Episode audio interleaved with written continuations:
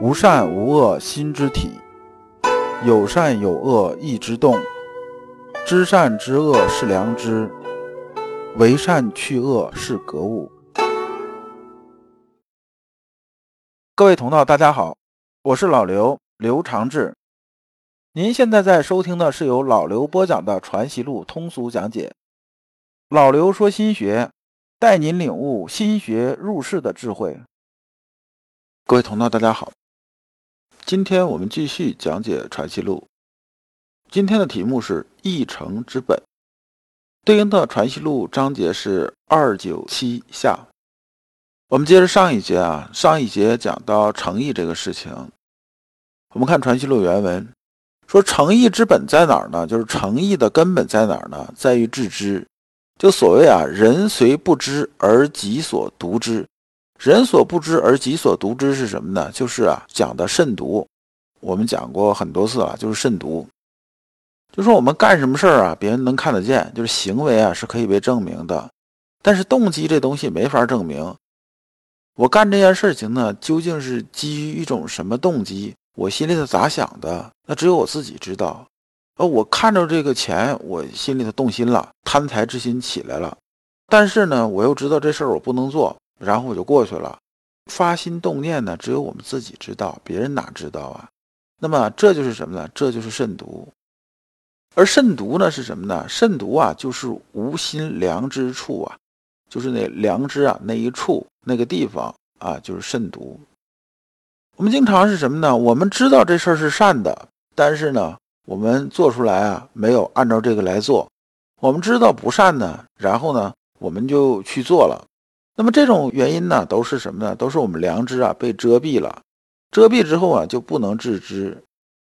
至啊是有到的意思，就是到达的意思。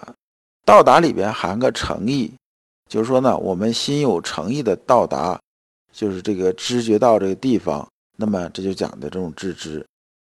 我们如果良知啊被遮蔽了之后啊，我们就没有办法到达了。就实际上什么？我们知不知道这么做是不对的？知道。知道还做了，做完心里头就开始就有愧，良心不安，怎么怎么样的，大概就这么个意思，就是被遮蔽了。我们讲过啊，这个无善无恶心之体，就说呢，凡是有所知觉的地方啊，就是心之所在啊。心无体，以感知万物为体啊，就是心以知觉万物为体嘛。那么呢，就是心所在的地方。而啊，知觉和知识不是一回事儿。知识呢，只是说啊，我们讲大知觉范畴的一部分，就是说什么呢？就是说知识啊，是你知道，别人也会知道的事情。你比如说，我写本书嘛，哪怕我写个基本的计算机操作吧，你能看到，别人是不是也能看到？那你掌握这知识，别人也能掌握。哎，这是这一段。那么我们特指的知觉是指哪部分呢？指的是啊，你知道，别人不知道。你比如说，我见这个东西，哎，或者见着这个漂亮姑娘，我心动了。我心动，我不说，只有我自己知道，别人不知道。这是我知觉到我心里这种感觉。咱们还讲心机理这事儿，讲的意思是什么呢？每个人的世界是不一样的，每个世界都是独特的，只是啊，对这个东西这种认知啊，可能是有交互的。打个比方啊，比如说我现在用这个杯子放在这儿，对不对？我这么看的是一个杯子，你那么看是不是也是一杯子？哎，这是没问题的。但是咱往细节里边抠，抠到底的时候啊，我这杯子底下有个划痕，这事我知道，你不知道。那么呢，就是什么呢？这个杯子在你的世界里边存在，在我的世界里也存在。但是呢，我们俩在意识世界里边，这个杯子是不是完全一致的一个东西呢？这不是的。就是说啊，知觉是你自己知道别人不知道的东西，那么每个人的世界是不一样的。所以啊，有人问我良知有没有个标准答案？坦率的说，良知是没有确切的标准答案的，因为每个人的良知是不一样。比如说啊，现在说两米啊是个标准高度，对不对？但是呢，每个人因为啊他这个天资这种不同，经历这种不同，高矮胖瘦都不同，那么呢？你差这个两米呢，可能就差十公分，他差就二十公分，那么都是因人而异的。我们学书啊，不要学死了，学死了就没有意义了。所以啊，尽信书不如无书，讲的就是这道理。你不要把它教条化，教条化就失去了开智这种作用，就成为一种反智的了。所以现在有些人在讲良知的时候，就在讲什么呢？给你一些基本标准，就是拿这标准呢，让你看世界，告诉你世界这边是黑的，那边是白的，要么就脸谱化，是好人呢就闪闪发光，是坏人呢就头顶上长疮，脚底冒冷。这个呢是什么呢？是一个反制的事情，就会把你洗成单细胞动物了。那么呢，它是不符合啊我们的心学精髓的。那么这里讲啊，还讲什么？讲良知这种扩充啊。良知怎么去扩充啊？就是知道善呢就去做，知道恶呢就去遏制。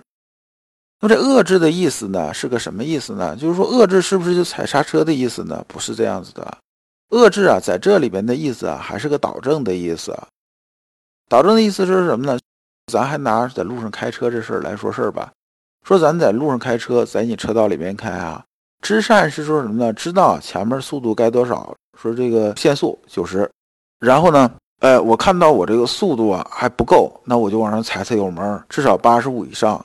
因为啊，咱都知道，特别是那种环线高速啊，什么这种地方啊，最怕的就是什么呢？就是前面几个人呢，这个车一排，然后呢慢悠悠在前面晃，跑的速度很慢，他倒是安全了，那别人没法走路了，这也是不对的。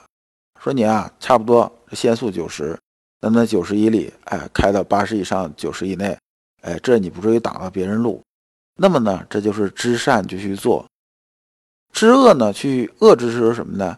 是说啊，我们开车往前开，开的时候啊，我这边呢看着这车呀，从我这个车道啊就往外偏了，偏了怎么办呢？我要打方向盘把它倒回来，就是把它给方向调整调整回来。哎，这就是所谓的遏制导正，不是说啊，说我一看，哎，他要快到压到线了，我咣一脚把刹车踹下去了，后边车没注意就直接追尾了。那这不是啊，咱心学讲这种遏制，这不是这样子的。这个其实你踩刹车这事儿，实际上就是强制去控制，强制去控制的时候啊，就偏离了孟子讲那个勿忘勿助那个意思了，反而啊适得其反。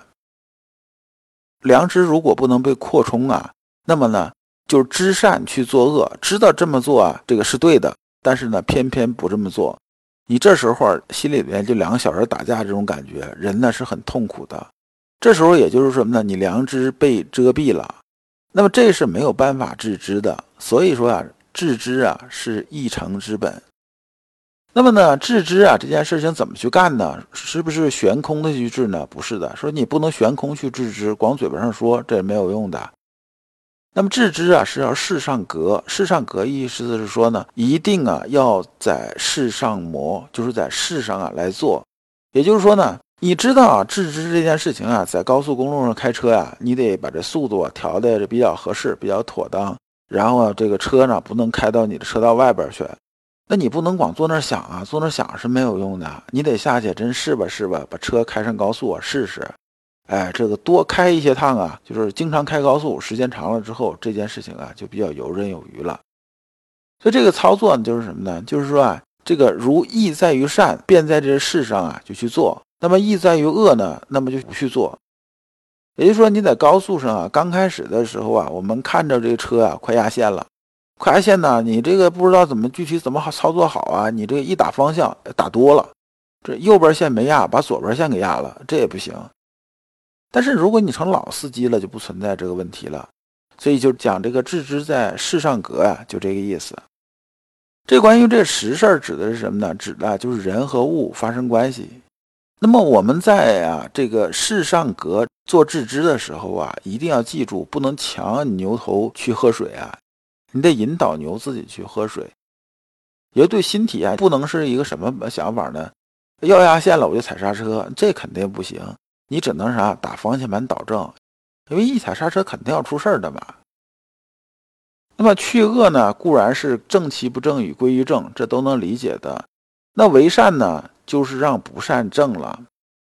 就是去恶是说什么呢？是说车啊，我要压线了，对不对？那我把方向盘打回来，它就不压线了。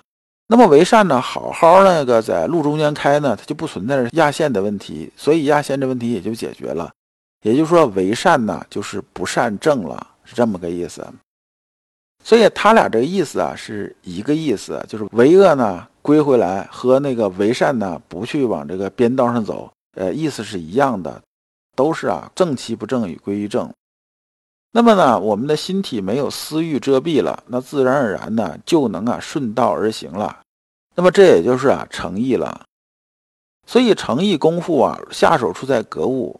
那么格物这件事情呢，是人人都得做得的，因为你入世嘛，你肯定要跟人打交道，打交道自然也就格物嘛。我们入世格物，无非人情事变而已呀。所以我们在格物的时候啊，记住啊，不要被自己的脾气什么控制，不要被私欲遮蔽。这个勿忘勿助啊，才是釜底抽薪这种格物。你光说靠控制的话，那只是一个扬汤止沸，解决不了根本问题。我们呢，善善要能用，恶恶要什么呢？要能去，这才行。比如说，这里边举个例子啊，说这个《三国演义》里边呢，有这么个人呐，叫荆州刘表啊。徐庶对他评价就是善善不能用，就什么意思呢？就是说他喜欢有才能的人，也欣赏这些人，但是呢，不能重用。我知道你有本事，我知道你厉害，我知道你有品德，但是呢，我不知道你怎么用你，不知道怎么用。把连杆放到齿轮的地方，把齿轮放到轴承的地方，这基本上就把有才能的人用废了。那同时呢，他也知道厌恶小人呐，就是这个坏人和小人啊，你离我远点儿，又讨厌这些人。那讨厌这些人呢，又没办法，又除不去呀，又不能去除啊，就是所谓就是执行力执行不下去，执行不下去，这也没有用了。那么最后呢，他由于他的缺陷呢。在群雄逐鹿的三国时代呢，最后成一什么样子呢？被曹操评价叫徒有其表啊，然后最后呢，身死地失，这这么一个结果。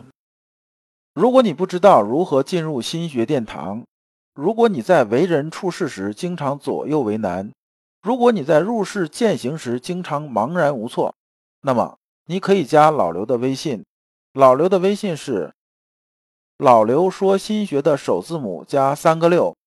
老刘为你答疑解惑，带你趟过晦涩的暗河，到达智慧的彼岸。那么呢，这一部分我们就讲完了。我们下一章讲隔竹之谬。隔竹子这这事情啊，但凡知道阳明心学的人，基本都知道这个典故。那么隔竹子的时候，先生究竟在想什么呢？我们下节再讲。感谢诸君。